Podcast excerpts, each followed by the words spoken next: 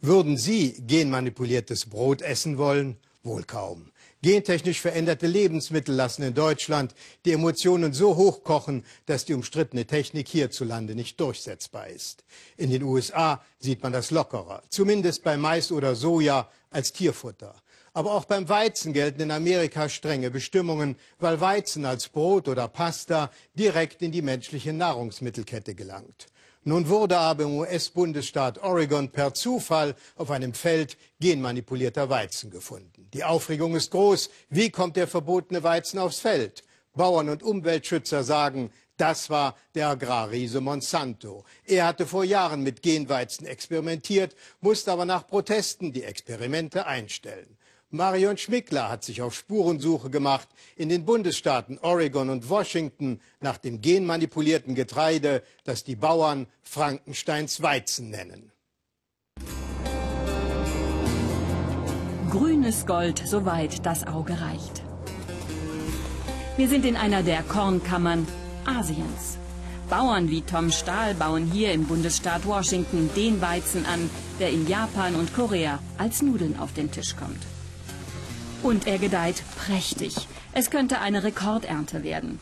Trotzdem plagen ihn schlaflose Nächte. Ein paar rätselhafte Körner gefährden sein Geschäft. Uns droht eine Katastrophe. Wir exportieren 80 bis 90 Prozent unseres Weizens. Aber die Asiaten wollen kein genmanipuliertes Getreide und haben deshalb alle Importe gestoppt bis klar ist, wie viel Weizen tatsächlich betroffen ist. Sechs Wochen bis zur Ernte.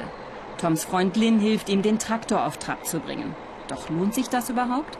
Schon jetzt ist der Preis für ihren Weizen im Keller. Auch die EU verschärft ihre Kontrollen. Dabei sind bisher auf einem einzigen Feld in Oregon veränderte Pflanzen entdeckt worden. Doch das könnte den größten Weizenexporteur USA Milliarden kosten und den guten Ruf. Ich weiß nicht, ob es Gottes Plan ist, dass wir in seine Schöpfung eingreifen und verändern, was die Natur geschaffen hat. Die spielen mit dem Erbgut herum. Und ich kann mir nicht vorstellen, dass das gesund oder sicher sein soll.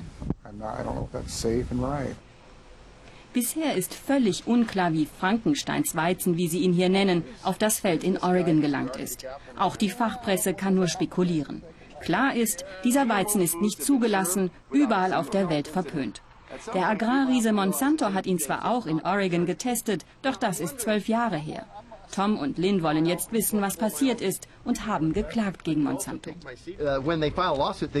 Unsere Anwälte sagen, wenn wir klagen, dann müssen sie mit der ganzen Wahrheit herausrücken. Und zwar nicht nur Monsanto, sondern auch unsere Regierung. Wir machen uns auf nach Oregon, hätten gerne den Bauern getroffen, der den sogenannten Superweizen gefunden hat. Doch der scheut die Öffentlichkeit. Carol Mallory Smith hat seinen Weizen untersucht und kann verstehen, dass er anonym bleiben will. Zu heikel sei das Thema Genweizen.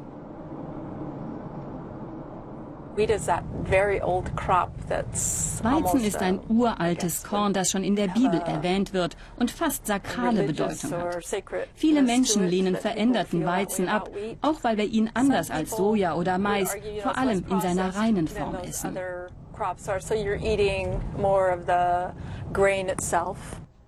Die Professorin zeigt uns, wie der Gentest abläuft, an Gräsern. Den veränderten Weizen hat sie weggeschlossen. Wer weiß, vielleicht wird der noch als Beweismittel gebraucht. Monsanto, die Firma, die Gene ausgetauscht hat, misstraut ihren Tests, behauptet nur die eigenen Verfahren seien sicher. Dabei haben auch die Behörden den Fund von Genweizen längst bestätigt.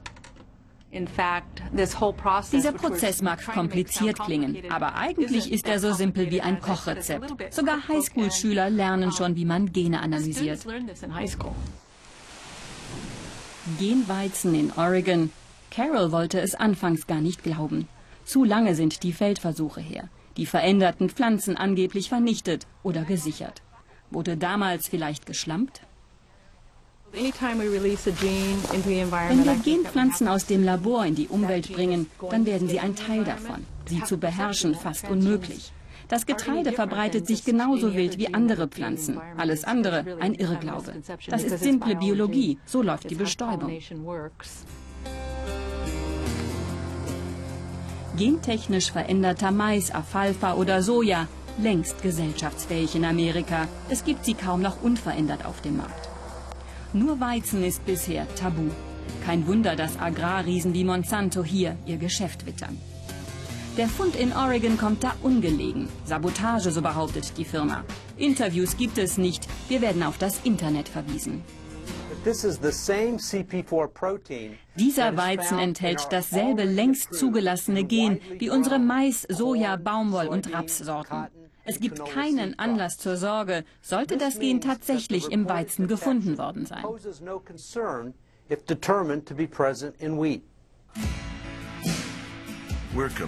Monsanto, der Retter der Welt, so verkauft sich der Konzern in seinen Werbespots.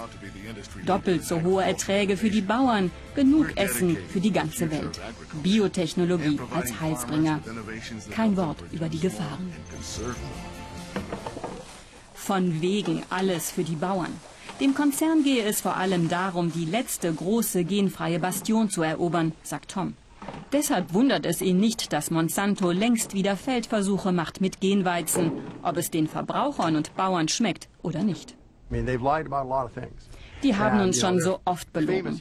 Ihre berühmteste Lüge Agent Orange, das Entlaubungsmittel angeblich ungefährlich, aber Vietnam leidet heute noch. Woher wissen die, dass der Genweizen sich nicht längst weiter verbreitet hat? Aber vielleicht ist ihnen das ja sogar recht. Nach dem Motto, wenn alles verseucht ist, dann haben die Verbraucher keine Wahl mehr.